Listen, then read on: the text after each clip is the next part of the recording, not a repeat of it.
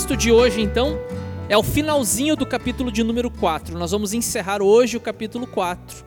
Nós temos feito leituras mais extensas, né? Hoje é um, dois, dois versos apenas para finalizarmos, então, a, o capítulo 4. José, um levita de Chipre, a quem os apóstolos deram o nome de Barnabé, que significa encorajador, vendeu um campo que possuía trouxe o dinheiro e o colocou aos pés dos apóstolos. Até aqui? Na semana passada eu preguei então sobre aquele texto, os versículos anteriores, dos irmãos que vendiam as suas propriedades e traziam os recursos, o valor da venda, e entregavam para que os apóstolos administrassem aquele valor e atendessem às necessidades da igreja. Né? As necessidades da igreja na época, elas não eram iguais às necessidades da igreja hoje. Então, tem muitas questões históricas, por exemplo, nós pagamos aluguel, nós temos outras despesas que naquele momento, naquele primeiro momento, a igreja não teve. Algumas pessoas gostam muito de argumentar, né? E, e, vocês sabem disso, eu sou um assalariado, eu recebo da igreja para exercer a função pastoral.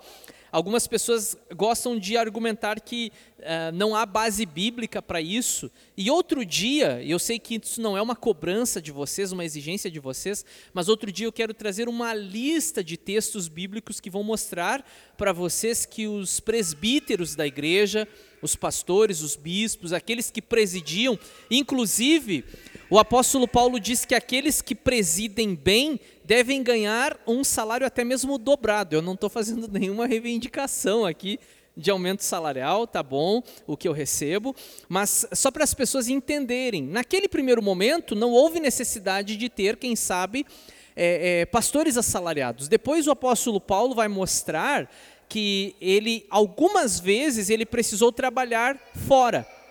Ele precisou desempenhar uma função profissional para se manter no ministério, mas que assim que teve oportunidade, assim que os irmãos vieram e socorreram ele financeiramente, ele se dedicou inteiramente à obra do Senhor, como nos diz então a palavra. Eu quero convidar vocês então a, a pegarem comigo o exemplo desse personagem de nome José, um nome muito comum na Bíblia toda, né? O, o, o, esposo da Maria era José, jo, tem José de Arimateia, outros com esse mesmo nome, e aqui você tem então mais um irmão que se chama José, por isso que a gente tem que ficar atento ali quando a gente está fazendo a leitura bíblica, né? Porque tem muitas pessoas com o mesmo nome. Mas esse José aqui, é a primeira vez que ele aparece no texto, vamos, vamos passar rapidamente ali, vocês vão ter uma, uma ideia do que eu quero falar hoje. O tema da mensagem é Barnabé, aquele que encoraja. E aí nós vamos falar sobre a trajetória de um agregador.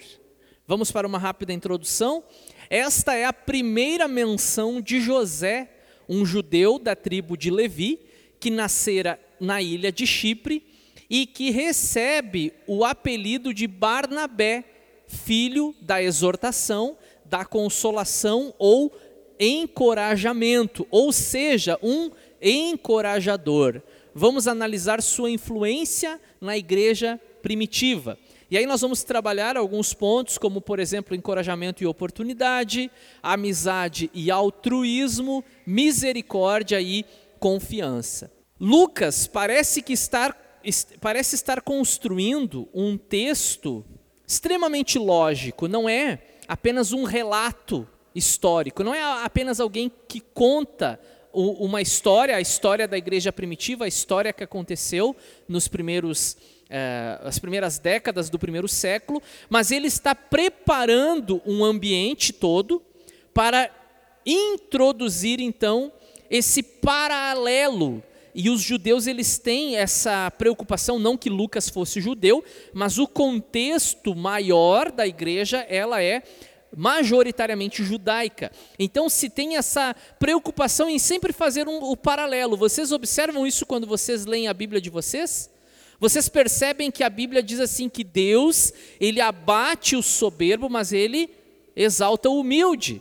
A Bíblia também diz, né, hoje escolham o que vocês preferem, vida ou morte. Então tem sempre esse paralelo. Uh, por exemplo, a Bíblia diz que Deus, ele odiou, detestou a Esaú, mas amou a Jacó. Então, sempre essa necessidade de apresentar os paralelos. E Lucas, me parece, estar nessa mesma linha de raciocínio.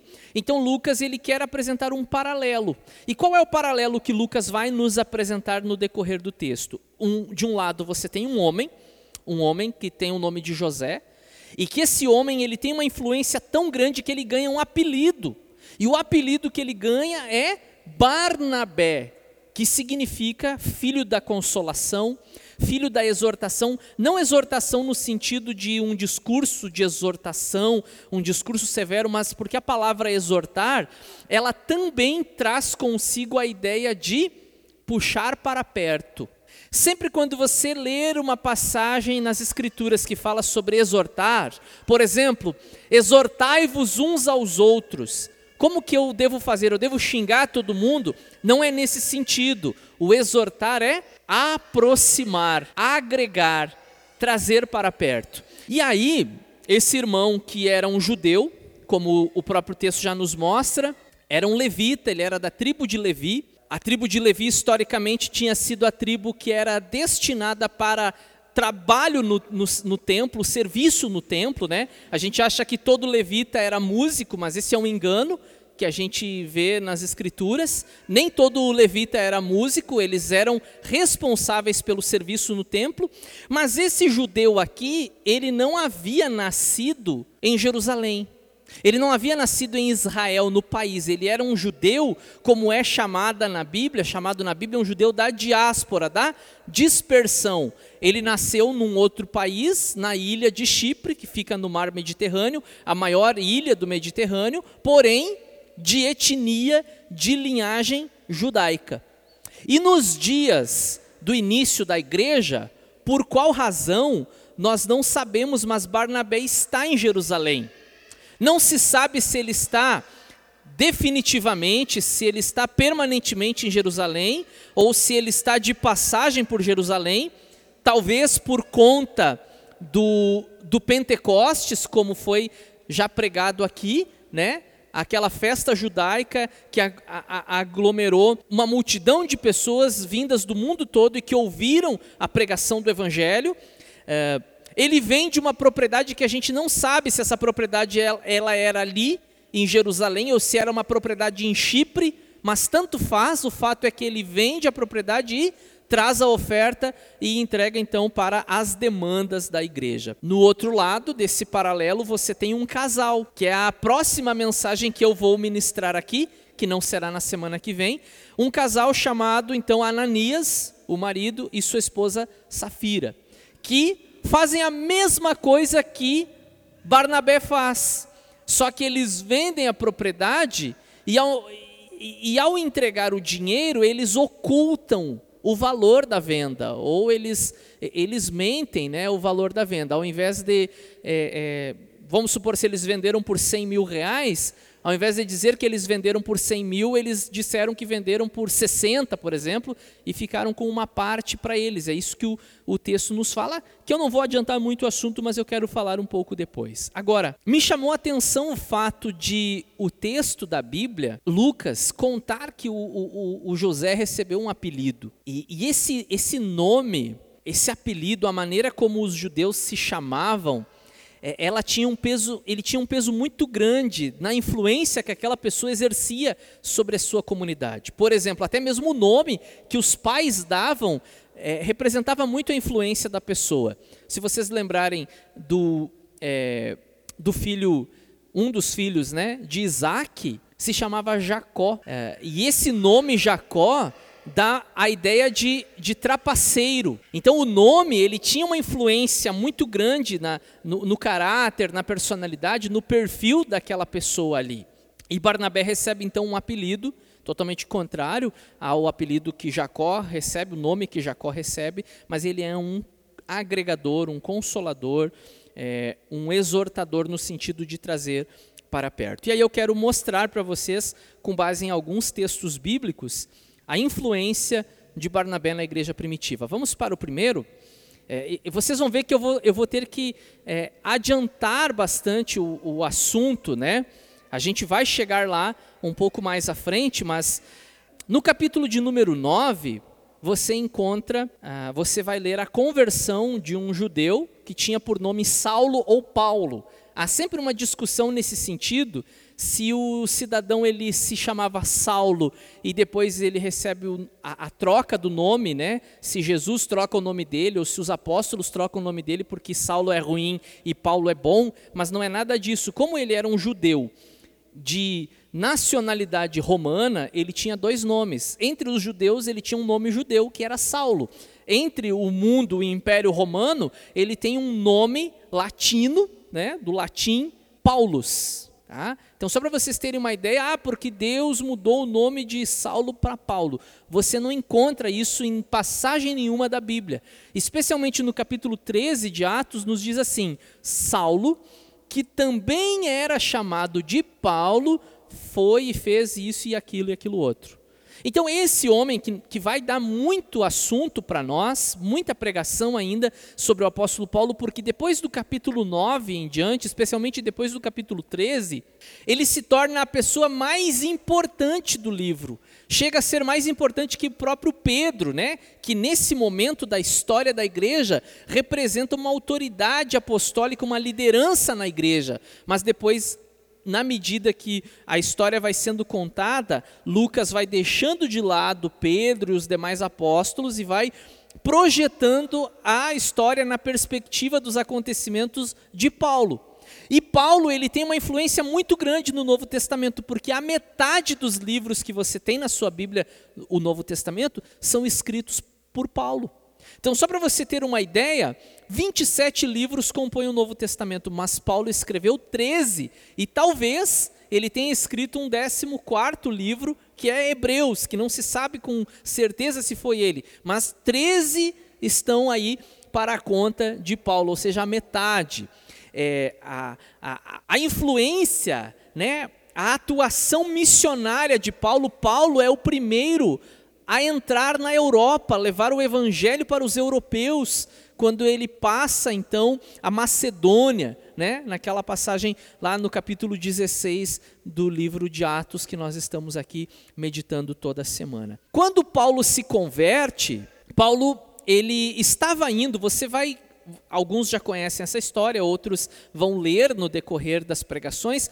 Paulo estava indo é, para Damasco porque ele tinha uma carta do sumo sacerdote que o autorizava a prender qualquer cristão, qualquer pessoa que professasse o nome de Jesus Cristo, que defendesse, que alegasse que Jesus estava vivo, que havia ressuscitado, Paulo tinha autorização para prender e, em alguns casos, até matar como acontece, por exemplo, com Estevão. Né? Você vai nós vamos chegar lá também. E quando Paulo está indo nesse caminho, nessa estrada, Jesus aparece para ele numa grande luz. Ele fica cego, é algo extraordinário. Ele tem um encontro transformador com Jesus. A partir daquele dia, daquele momento, a sua vida nunca mais é a mesma. As pessoas conduzem ele até a cidade de Damasco, e lá em Damasco, Deus fala com um judeu que tinha, com um cristão que tinha nome de Ananias, mas não, não tem nada a ver com esse Ananias do capítulo 5. Veja, a gente precisa prestar atenção aí aos, é, aos nomes repetidos, né? E aí o Ananias vai onde Paulo está, contra, a contragosto, questiona a Deus, mas Senhor, eu vou orar por aquele homem que fazia tantos males para a igreja. E Deus diz para ele, Ananias, vai lá e ora por ele, porque aquele é para mim um homem, uma pessoa, um servo escolhido. E ele vai saber o que é sofrer pelo meu nome. Aquele que faz os outros sofrer, agora ele vai sofrer por causa da pregação do evangelho. Ananias vai lá, ora com Paulo, diz o texto que como se escamas caíssem dos olhos de Paulo, Paulo volta a ver, a enxergar naquele exato momento, é batizado, e dali em diante, ele já começa a exercer ministério em Damasco. E aí ele fica pregando em Damasco, ele, ele já faz discípulos em Damasco, é, ele se torna uma pessoa é, é, saliente, né, notória, porque ele vai nas sinagogas, ele prega para os judeus, só que ele começa a arrumar então inimigos. E aí as pessoas precisam tirar o, o, o Paulo de lá, os irmãos descem ele nas muralhas da cidade com uma corda dentro de um cesto, para que ele não seja apedrejado, assassinado dentro da cidade. Nessa ocasião, então, e, e aí se fala em mais ou menos uns três anos, tá? Nessa ocasião ele vai então a Jerusalém. E aí quando ele chega em Jerusalém, as pessoas querem correr, as pessoas querem fugir dele. E ele está dizendo, irmãos, não fujam, é, é, não corram, eu sou crente, eu sou, eu sou um irmão em Cristo, mas ninguém acredita nele. E aí é exatamente nesse ponto que eu quero chegar. Né? Atos 9, 26 e 27. Quando chegou a Jerusalém, tentou reunir-se aos discípulos, mas todos estavam com medo dele, não acreditando que fosse realmente um discípulo. Então Barnabé o levou aos apóstolos e lhes contou como no caminho Saulo vira o Senhor que lhe falara e como em Damasco ele havia pregado corajosamente em nome de Jesus. Veja o, o, o subtítulo: Barnabé aproxima Paulo dos apóstolos. Que atitude que fez toda a diferença na vida de Paulo. Paulo precisava de alguém que lhe estendesse a mão, Paulo precisava de alguém que lhe conduzisse até os apóstolos e lhe apresentasse aos irmãos, olha, esse homem, esse homem ele ele se converteu de verdade. Eu eu atesto isso. Eu testifico isso. Somente nas palavras de Paulo as pessoas não iriam acreditar nele, mas naquele momento todo mundo fala da história de Paulo, né? Eu acho que vocês já devem estar cansados de ouvir o nome Paulo, porque o Novo Testamento, depois de Jesus, o nome que você mais lê, aquilo que você mais ouve nas pregações, se as pregações forem baseadas no Novo Testamento, é Paulo. Porque Paulo disse, Paulo ensinou, quando Paulo foi naquela igreja, quando Paulo falou para aquela outra igreja, é Paulo. Depois de Jesus, o nome mais conhecido é Paulo. Agora, pouca gente sabe que para Paulo chegar onde tinha chegado, onde chegou, precisou de um empurrãozinho de um Barnabé. Olha que coisa que a gente precisa refletir e o quão Barnabé nós somos, se é que somos. E se não somos, estamos diante de uma oportunidade tremenda de voltarmos para casa nesse domingo pensando: eu preciso ser igual a Barnabé, pelo menos nesse aspecto. Eu preciso me tornar um Barnabé na igreja, porque nas igrejas, de um modo geral, muitas pessoas querem ser Paulo, querem estar em evidência, querem pregar, querem se envolver em discussões teológicas, querem ter uma resposta para tudo, querem ter o reconhecimento que Paulo teve. Né? É muito comum a gente encontrar em muitas igrejas pessoas querendo ser Paulo. Mas a obra de Deus, sim, ela precisa de muitos Paulos, precisa de Pedros, precisa, precisa de Barnabés também, irmãos. E aquele que aproxima, aquele que constrói pontes, porque é exatamente isso que Barnabé faz, ele constrói uma ponte entre Paulo e os apóstolos. Ele não é o tipo de pessoa, e a gente encontra por aí também, que coloca uma barreira entre pessoas. Muito pelo contrário, as barreiras para Barnabé, elas caem completamente. Ele não está criando, construindo muralhas, barreiras, ele está construindo pontes para aproximar o Paulo dos apóstolos. Pensem sobre isso. Mais uma coisa que é importante vocês pensarem. Barnabé, ele vai atrás de Paulo que está esquecido em Tarso. Bom, Barnabé ele teve uma passagem por Jerusalém, ele uma curta passagem por Jerusalém, e aí então por alguma razão, a Bíblia não conta todas as razões, Paulo ele vai para a sua cidade natal, na Cilícia, tá? Paulo vai para a sua cidade natal, que é Tarso. Conta-se que Paulo ficou cerca de 10, 9, 10 anos ali em Tarso, porque ele diz lá aos Gálatas que ele teve uma passagem que ele vai para o deserto da Arábia, e no deserto da Arábia, então, ele medita muito, ele recebe o evangelho que ele diz ao escrever aos Gálatas que ele não recebeu de homem algum, que ele não recebeu dos apóstolos, mas ele recebeu direto de Jesus. As orientações que ele tem, segundo ele, são orientações que ele recebe de, de, de, diretamente de Deus ou da pessoa de Jesus. Quando ele ministra a ceia, vocês vão ouvir em 1 Coríntios 11, todo culto de ceia praticamente eu uso aquele texto, porque eu recebi do Senhor o que também lhes entreguei. Paulo não diz aquilo que eu recebi de Pedro, aquilo que eu recebi de João ou dos demais apóstolos. Ele teve a sua experiência direta e objetiva uh, com Jesus. Só que ele vai para Tarso e parece que o ministério de Paulo vai encerrar ali. Nove anos se passaram, irmãos. A gente acha que quando a gente está lendo os textos da Bíblia é tudo no mês seguinte, né? Uma semana, outra semana, daí Paulo se converte, na outra semana ele vai para Tarso. Nove anos depois, ele está lá em Tarso. O que, que ele está fazendo lá? Pregando o Evangelho. Ele é um servo de Deus, ele está orando, ele está jejuando, ele está lendo as Escrituras, ele está ensinando, ele está fazendo discípulos. Só que aconteceu uma coisa extraordinária. Deus soprou um vento de avivamento numa cidade chamada Antioquia capital da Síria. Deus soprou um vento de avivamento em Antioquia e a notícia sobre Antioquia chegou em Jerusalém. E aí as pessoas ficaram querendo saber o que estava acontecendo em Antioquia. Que mistério era esse? Que, que, que conversões é, é, grandiosas estavam acontecendo em Antioquia? As pessoas estavam vibrando, animadas, empolgadas, alegres com a graça de Deus. Aí os apóstolos lembraram que tinha um camarada que tinha por apelido encorajador, agregador, Barnabé.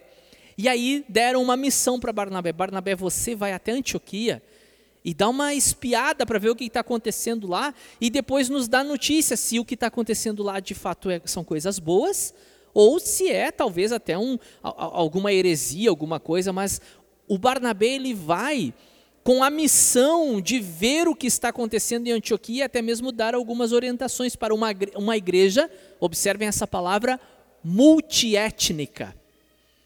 Se a igreja de Jerusalém era uma igreja predominantemente judaica, a igreja de Antioquia era uma igreja multiétnica, porque tinha gente de várias etnias e culturas que congregavam naquela igreja.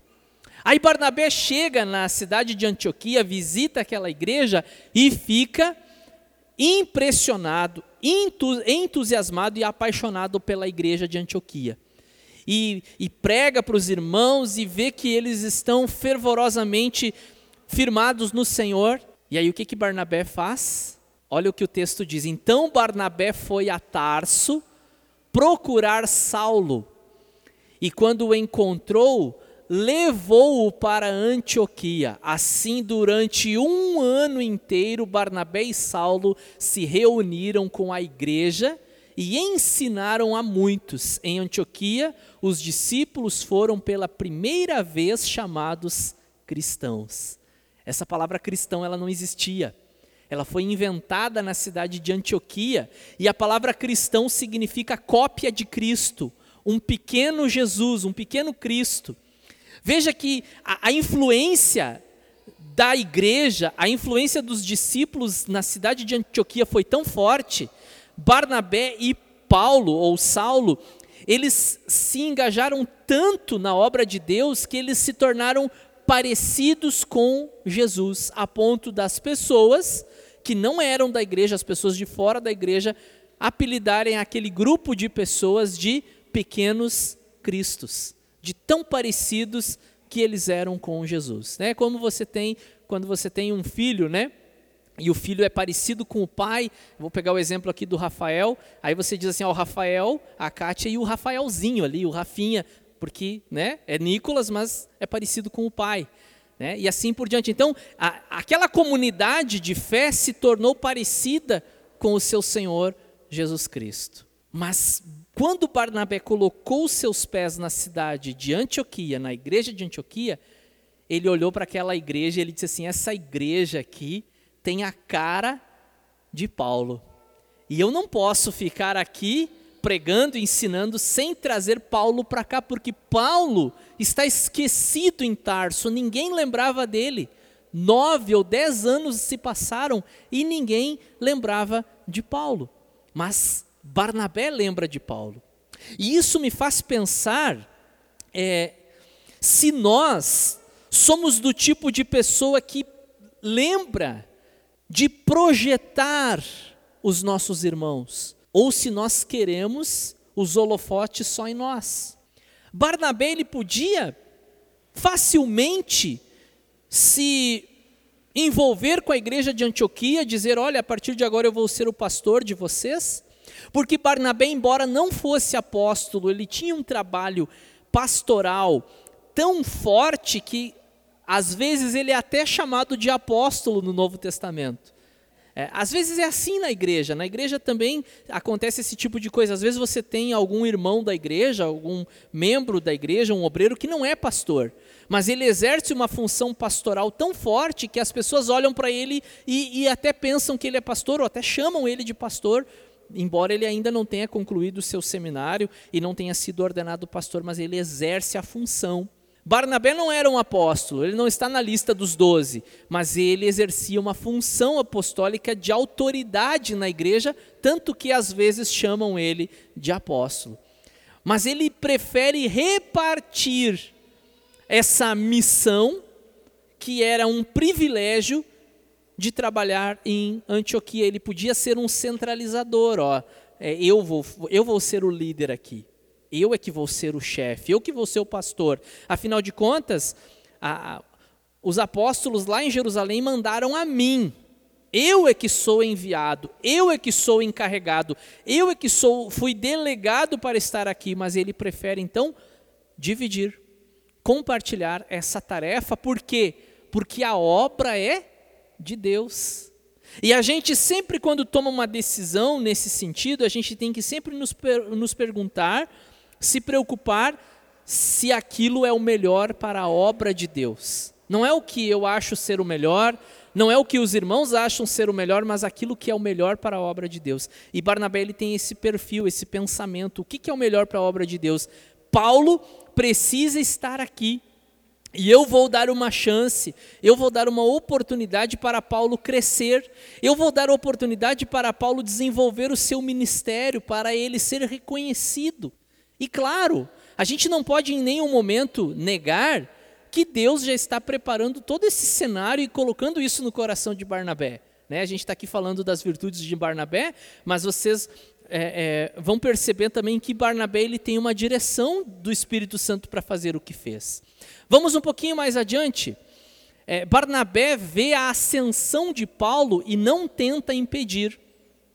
Eu quero que vocês observem o capítulo de número 13, os primeiros versículos do capítulo 13 de Atos. Depois de um ano pregando e ensinando na igreja, é, teve um culto, um culto especial, um culto, um culto de missões, um culto de avivamento na igreja, e o Espírito Santo falou com a igreja de uma maneira muito clara muito que eles tiveram muita convicção que o Espírito Santo estava falando com eles. E aí o Espírito Santo diz para eles que eles deveriam orar para enviar alguém para ser missionário pelo mundo.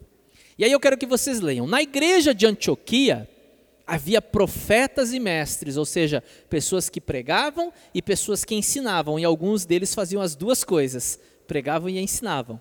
Barnabé, agora prestem atenção na lista, tá? Barnabé, Simeão, chamado Níger, provavelmente a, a, menção do primeiro negro na história da igreja, Lúcio de Cirene, Manaém, que fora criado com Herodes, o tetrarca, ou seja, irmão de criação de Herodes, e Saulo. Enquanto adoravam ao Senhor e jejuavam, disse o Espírito Santo: Separem-me Barnabé e Saulo para a obra que os tenho chamado. Assim, depois de jejuar e orar, impuseram-lhes as mãos e os enviaram. Agora eles vão pelo mundo. E aí você vai encontrar na sua Bíblia três viagens missionárias do apóstolo Paulo e uma quarta viagem, que é a viagem então para a, a, a sua, o seu julgamento em Roma. Então, na primeira viagem missionária, ele, ele funda as igrejas da Galácia. Na segunda viagem missionária, ele repassa nas igrejas da Galácia, visita os irmãos, tenta ir para o norte da Turquia, uma região chamada Bitínia, mas ele é então impedido por Deus de ir para aquela região e, e, e, um homem, né, um, um varão, um anjo, diz para ele: passa a Macedônia e nos ajuda. Ele entra na Europa, funda as igrejas da Europa, como as famosas Filipos, Tessalônica, Bereia, em Atenas, Corinto, depois ele fica um tempo em Corinto, e depois ele tem a terceira vez que ele faz a sua viagem. Uh, provavelmente ele fica uh, um período bom em Éfeso, e aí a, a, sua quarta e última viagem é a viagem então para uh, o seu julgamento em Roma, porque ele apela para César, e havia um projeto de Deus nisso que ele iria testemunhar para os grandes, né, para, os, para o imperador. Aqui começa, no capítulo 13 de Atos, começa então as viagens missionárias apostólicas. Só que vocês têm que prestar atenção. Eu dei aula agora essas últimas semanas e estou ainda uh, em aula, tenho mais uma semana de aula e depois eu volto para participar com os irmãos no estudo bíblico de sexta-feira. É, estou dando aula sobre metodologia do ensino, né, ou melhor, métodos do estudo bíblico. E um, um dos pontos que se trabalha é o fator observação. Quando nós lemos a Bíblia, nós precisamos ser observadores. Não podemos fazer aquela leitura rápida, sabe? É, é, às vezes até porque nós temos um cronograma de leitura, né, um plano de leitura e a gente quer matar ali naquela semana os quatro capítulos por dia para ler a Bíblia num ano, ok, é bom, mas você precisa ler e observar o que você está lendo. E sempre quando você vê uma lista de pessoas assim, é, é por ordem de importância. Ordem de importância. Tanto que o Novo Testamento apresenta um casal, e isso é uma coisa inédita na história bíblica. O Novo Testamento apresenta um casal onde o nome da mulher vem sempre na frente do nome do marido. Porque muito provavelmente ela era mais influente do que o seu marido, que era Priscila. Você vai encontrar Priscila e Áquila. Né? Numa vez aparece Áquila e Priscila, mas depois dali para frente é sempre Priscila e Áquila, porque essa ordem para eles fazia muito sentido. Né? Quando você olha para essa ordem aqui, você tem o Barnabé, o primeiro. O Barnabé é o cara. O Barnabé é da prateleira de cima. Você tem cinco nomes de pessoas que têm dons proféticos e didáticos. E Paulo é o último da lista. Olha, tem aqui o Barnabé, tem o fulano, tem o ciclano, tem esse, tem aquele. E tem também Paulo, que está chegando agora, que estava esquecido em Tarso, mas que está com a gente aqui, mas o Espírito Santo disse, é esse mesmo. É esse aí. Né? É, é quase como que a história do rei Davi. Quando Samuel foi na casa de Jessé para ungir o rei, né? apresentaram os filhos mais velhos primeiro. Ah, mas não tem mais nenhum. Ah, Olha, tem um, o mais novo está lá no campo, então eu quero esperar e ouvir ele, né? Quero vê-lo. E aí quando chega Davi, Deus fala, é esse aí. Aqui você tem um Barnabé lá no topo e aqui por último na lista você tem um Paulo. Só que, olha que interessante, quando você começa a ler, já no início da viagem, eles vão primeiro para Chipre, terra de Barnabé, e depois de Chipre eles navegam para Antioquia, ah, eles saem de Antioquia e navegam para Antioquia, não, eles vão para outra cidade que tem esse nome de Antioquia, só que não é Antioquia na Síria, é Antioquia na Pisídia, né? Às vezes acontece de ter cidades com o mesmo nome. Então eles vão para Antioquia da Pisídia e aqui você começa a ver que de repente Paulo ele toma a frente. Tinha um mágico ali em Chipre que estava incomodando, enchendo a paciência deles. O procônsul queria ouvir o evangelho e aquele homem estava ali atrapalhando tudo. Então Paulo assume a frente, repreende o espírito maligno na, na vida daquele homem. E aí, daqui para frente, você não vê mais Barnabé e Paulo, ou Barnabé e Saulo. Agora você começa a ver Lucas invertendo Paulo e Barnabé. Vocês acham que Barnabé não percebeu isso? Vocês acham que Barnabé não se deu conta que de repente ele, que era o mais experiente, ele que era o líder, ele que era o primeiro da lista, está ficando de lado e tem um, um seminarista que está chegando e já está assumindo a liderança. Barnabé percebeu tudo isso, mas isso nunca incomodou Barnabé. Isso nunca foi um problema para ele. Porque ele estava entendendo que era Deus quem estava levantando aquele homem. E se é Deus quem está fazendo, já disse Gamaliel, vocês lembram disso, né? Se nós tentarmos impedir, nós estaremos lutando contra Deus. Eu já tive, irmãos, lamento até, mas eu já tive problemas em igrejas onde trabalhei que de repente os irmãos da igreja gostaram da pregação, elogiaram, e aí aquilo se tornou um problema para o pastor da igreja. Puxa, tem um moleque aqui de 25, 26 anos, está pregando, a, a, a, igreja gosta de ouvir ele, e isso a, é, representou um problema para o pastor. Né? E, e isso é uma coisa que eu pensei comigo, porque um dia eu vou ser esse pastor mais velho.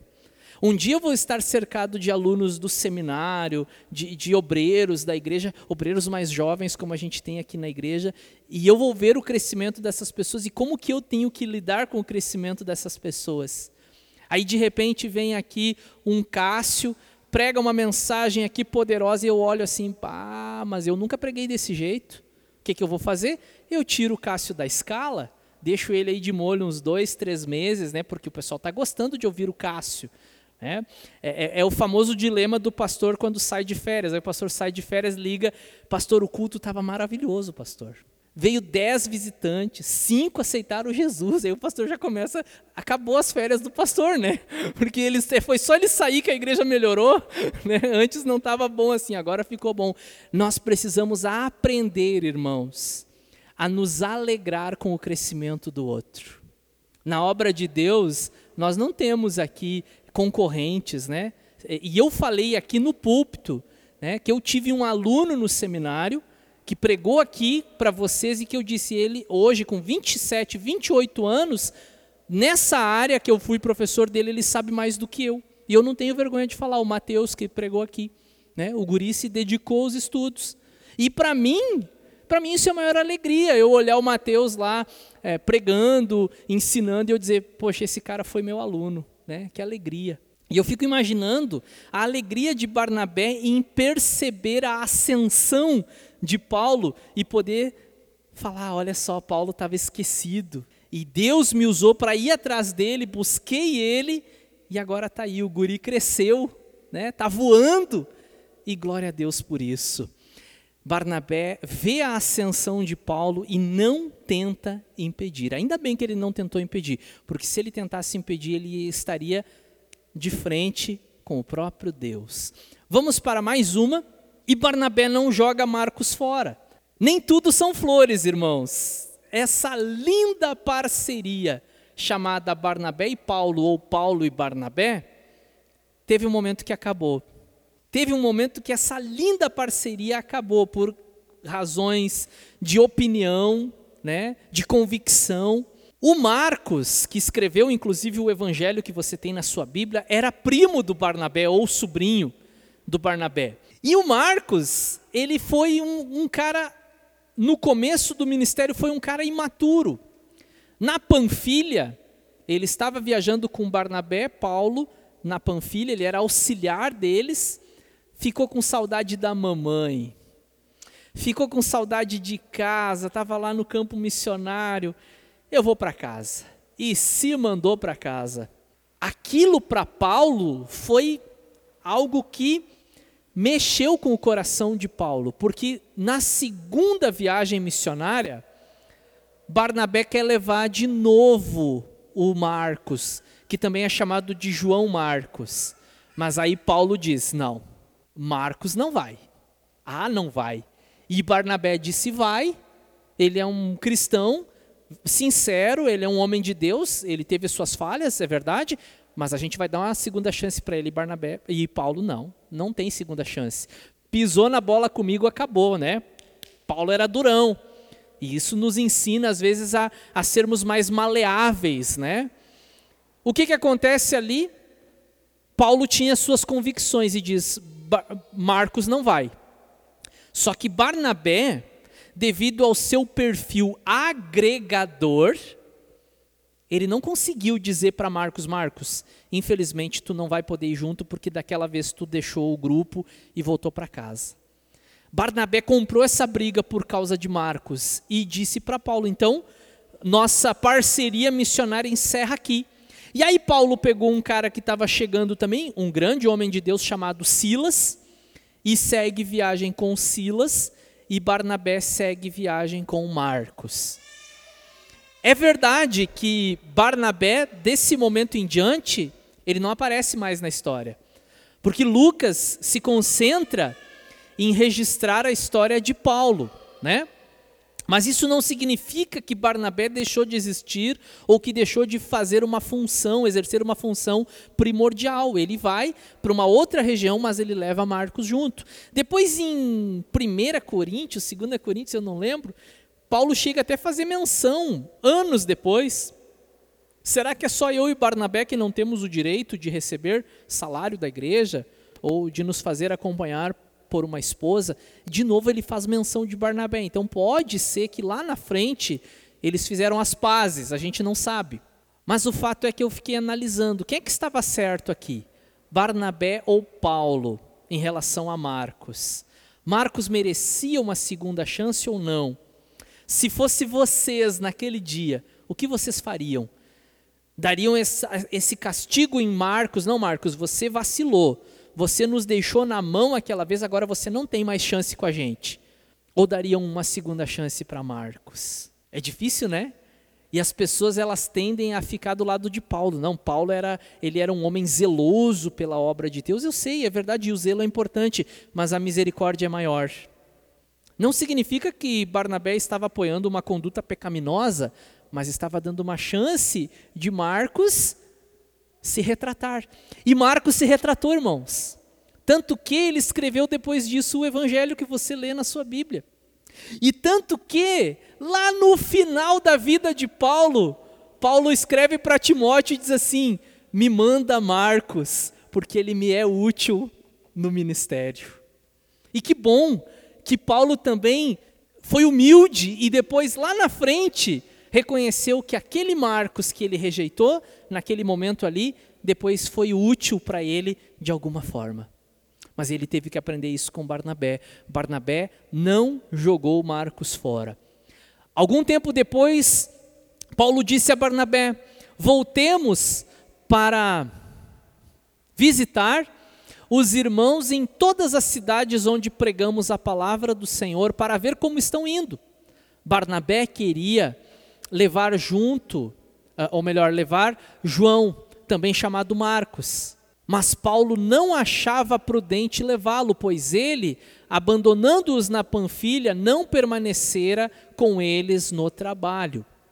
Tiveram um desentendimento tão sério que se separaram. Barnabé, levando consigo Marcos, uh, navegou para Chipre mas Paulo escolheu Silas e partiu, encomendado pelos irmãos à graça do Senhor. Eu tenho um último texto, só para nós concluirmos aqui. No capítulo de número 11, versículo 24 a 26, nos diz assim: nos diz assim ele era um homem bom, cheio do Espírito Santo e de fé, e muitas pessoas foram acrescentadas ao Senhor. Então Barnabé foi a Tarso procurar Saulo e, quando encontrou, levou-o para Antioquia. Assim, durante um ano inteiro, Barnabé e Saulo se reuniram com a igreja e ensinaram a muitos em Antioquia. Os discípulos foram pela primeira vez chamados de cristãos. Mas eu queria focar no, na, no começo, né? no versículo 24. Ele era um homem bom, cheio do Espírito Santo e de fé. Esse tem sido o tema das nossas pregações semana após semana, a influência do Espírito Santo na nossa vida. Né? Os resultados de uma vida cheia do Espírito Santo. E se você olhou para a história, como eu contei para você hoje, talvez, talvez vocês já tinham lido a história de Barnabé muitas vezes, mas não tinham prestado atenção a esses detalhes. E talvez você olhou para a história hoje e ficou admirado, puxa, eu não sabia que Barnabé era um cara tão legal. Eu quero que você olhe para Barnabé com outro olhar. Vocês lembram aquilo que Paulo disse aos Coríntios: sejam meus imitadores porque eu sou de Cristo? Aqui nós temos um caso de alguém que imitou Jesus. Porque Jesus, ele foi tudo isso que Barnabé apresenta no texto, né? e, e muito melhor, o modelo perfeito. Jesus agregava, Jesus ia atrás da ovelha perdida, Jesus dava uma segunda chance, nos dá uma segunda chance. Então, quando a gente olha para Barnabé, Barnabé ele é uma representação do Cristo nas nossas vidas, né? Alguém que tem misericórdia, alguém que ama, alguém que não concorda com os erros, que as pessoas querem um Jesus que concorde com os seus erros, não é isso. Mas é alguém que oportuniza as pessoas, dá uma segunda chance para que elas vivam de fato para Deus.